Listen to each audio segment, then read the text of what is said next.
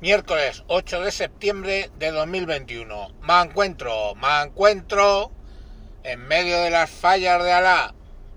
Alá, va. Bueno, os voy a explicar algunas cosas. Primero y principal, yo no pienso que los musulmanes sean malas personas per se. Yo no pienso que todos los musulmanes sean extremistas. Yo no pienso que todos los musulmanes sean terroristas. Yo no pienso que los musulmanes sean una panda de lo que queréis calificarles. Como en todas las religiones, hay de todo. Si nos vamos a cristianos, no puedes comparar unos católicos de España, pongamos por caso, con unos cristianos evangélicos de algunas partes de Estados Unidos, donde algunos han sido detenidos por poner bombas, bombas que matan gente en clínicas abortivas, donde promueven que se imparta el creacionismo y no la evolución en las escuelas y lo consiguen en algunos estados.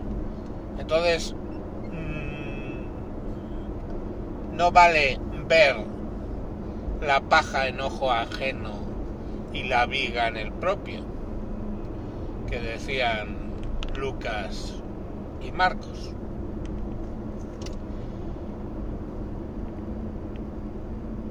Hay integrismo islámico, por supuesto. Hay ramas islámicas tan locas como esos cristianos evangélicos de Estados Unidos. Por supuesto.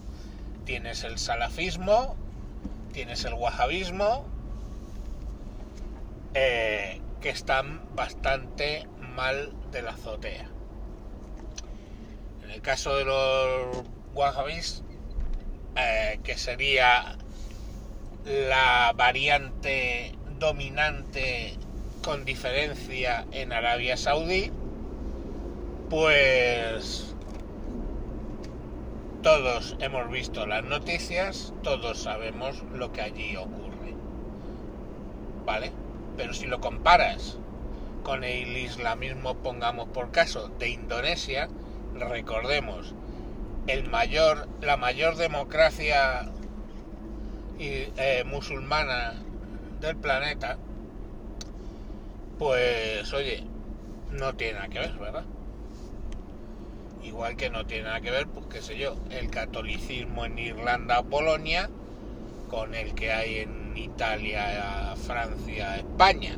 Son todo distintos, matices distintos. Eh, no me hablen de burradas que escriben en el Corán, porque de burradas os puedo hablar, qué sé yo, del Deuteronomio, lo que yo llamo el manual de guerra de Dios, el Deuteronomio, o las extrañísimas prohibiciones de que podemos leer en el Levítico. Y esos dos son libros de la Biblia. No me vengan diciendo no, pero es que eso es del Antiguo Testamento, es en el Nuevo Testamento. No, a ver, lo primero y principal, la Biblia lo componen tanto el Antiguo como el Nuevo Testamento. Punto número uno. Y punto número dos, barbaridades también hay y cosas muy extrañas en el Nuevo Testamento, pues no sé, si me viene a la cabeza rápidamente el Apocalipsis o el más conocido como, o también conocido como el libro de las revelaciones de San Juan. Pues ahí hay burradas también importantes. Entonces eso no es justificación. No vemos actualmente a los católicos en España apedreando a una adúltera y eso sí que está en el Antiguo Testamento. Lo vemos en, Arabia Saudí, lo vemos en algunos países, en Afganistán ha ocurrido, eh, pero es exactamente, no es la norma, es la excepción lo primero, y lo segundo es el islamismo radical, igual que hay el cristianismo radical que se dedica a poner bombas en los centros donde se practica abortos, pongamos por caso. Entonces, mmm, extremistas en religión los hay en todas partes. ¿A qué viene todo este diatriba? Pues básicamente a que lo que no querría es, por lo que voy a contar, caer en racismo o islamofobia. ¿Vale? ¿Qué es lo que voy a contar? Bueno, pues que había una eh, falla donde iba a arder una mezquita y una media luna con pretendidos caracteres en árabe, en la luna. Y eh, la comunidad islámica en Valencia, o una parte de ella, se quejó sobre el tema y los falleros retiraron esos dos minutos, esas dos estructuras, para no quemarlas. Paradójicamente, paradójicamente, eh, bueno, minots de Jesucristo, minots del Papa, minots de monjas en actitudes mmm, poco edificantes, eh, poses sexuales, etcétera pues todo eso se ha construido y se ha quemado históricamente. El concepto de denuncia social o de sátira en las figuras de, de las eh, fallas es bien conocido. Por eso habría dos opciones. Opción número uno, evitar en las fallas pues lo que pueda ser blasfemia contra la religión católica o contra y contra la religión islámica y contra cualquier religión pongamos por caso o sea quemar un minot de Jesucristo a lo mejor eh, no estaría permitido o eh, permitirlo todo lógicamente entonces, si igual que quemas una efigie del Papa o de Jesucristo, podrías quemar una efigie de Mahoma, una luna, una mezquita o lo que se tercie. Ya os digo que fallas con monjas lésbicas y cosas por el estilo se han visto y se han quemado.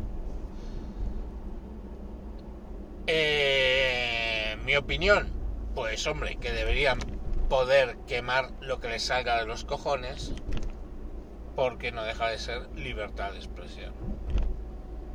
Si alguien se ofende por un minot, está en su derecho de ir a los tribunales y será los jueces los que determinen si eso es un atentado contra el sentido religioso de la gente, un atentado contra la libertad religiosa, un atentado contra lo que sea, contra el honor, difamación, fin, mil cosas que pueden darse, pues eh, será el juez el que lo determine.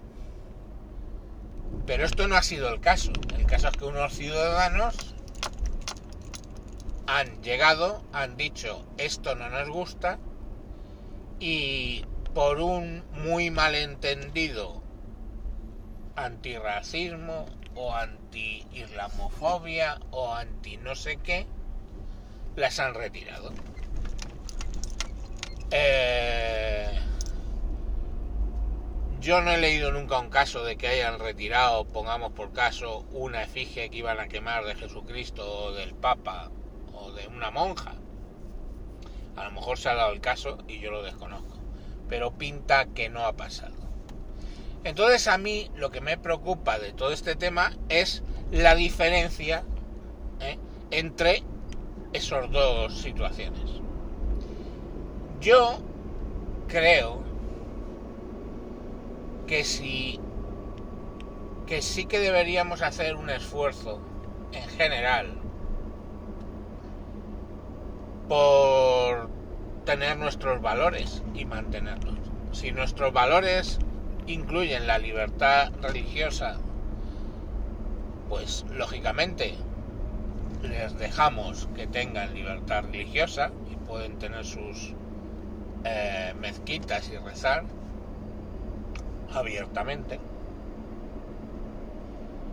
Si nuestros valores son la libertad de expresión, deberíamos poder ejercerla. Y si alguien quiere hacer un cómic o una viñeta eh, cómica con Alá o con Fátima o con quien sea, pues debería poder hacerla y deberíamos proteger precisamente que eso se pueda hacer. Exactamente igual que protegemos como libertad de expresión que pueda salir Jesucristo en pelotas corriendo detrás de una monja o vete tú a saber las miles de barbaridades que yo he podido ver en el jueves, que es lo primero que me viene a la mente. Entonces vemos a Jesucristo o al Papa sodomizándose como cosa normal, pero esas revistas, como han hecho los falleros, se cuidan muy mucho de ofender a la religión islámica. Pues habrá que entender la diferencia. Y la diferencia, me temo, que es que eh, el cristianismo tiene lo de poner la otra mejilla y muchos seguidores del Islam lo que tienen es mm, pues la opción de ponerse un cinturón y volar por los aires a mucha gente. ¿Eso tiene que ver con la religión islámica? No, eso tiene que ver con que hay integristas y son muy notorios en una religión y no tanto en otros, por lo menos no en España. Ya os digo que en Estados Unidos lo de llenar un coche de bombas y meterlo contra un hospital ha pasado, está pasando y volverá a pasar. Y todos son muy cristianos y quieren mucho a Jesucristo. Y estos todos son muy islámicos y quieren mucho a, a, Alá y a Mahoma, que es su profeta. Y luego es que, como estados, deberíamos buscar la reciprocidad. Es decir, ¿por qué en la M30 hay una mezquita pagada por Arabia Saudí? ¿Eh?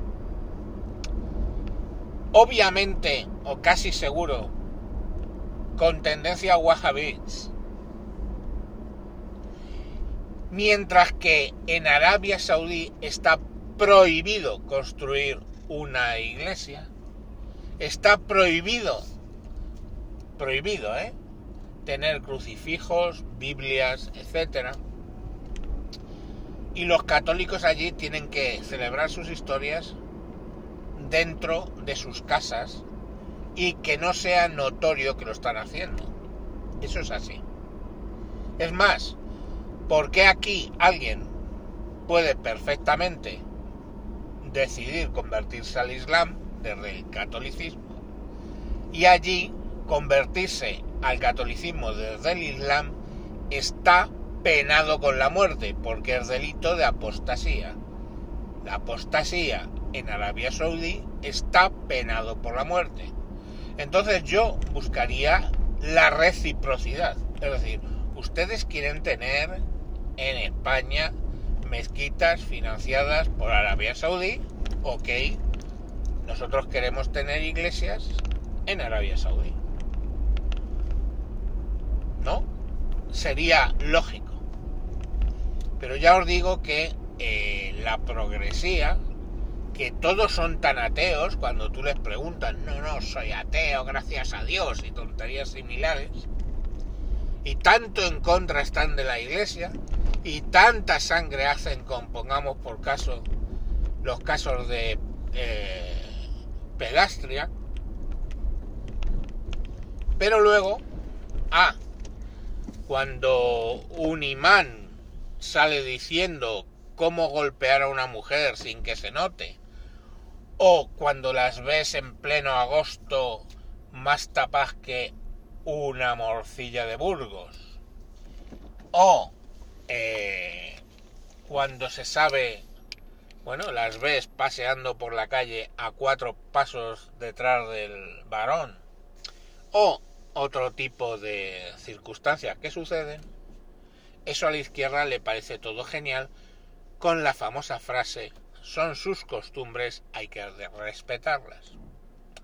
Pero, cuidado, lo de que salgan los nazarenos en procesión en Sevilla, eso no son sus costumbres y hay que representarlas, hay que respetarlas, no, eso es una cosa franquista, antigua, eh, lo puto peor, ¿no?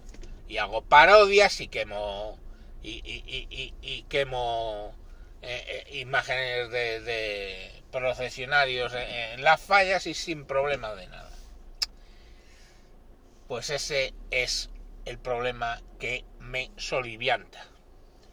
Yo no hubiera retirado esas minots o hubiera pedido reciprocidad y hubiera retirado cualquier símbolo religioso cristiano de esas fallas. Ni más ni menos. Entonces, o libertad de expresión para todos, o retirada de todos los símbolos religiosos de las fallas. Y claro, si retiramos los símbolos religiosos, los siguientes serán los políticos que se quejan cuando les hacen parodias y los queman, ¿no? Por ejemplo. En fin, hasta aquí lo que os quería contar. Adiós.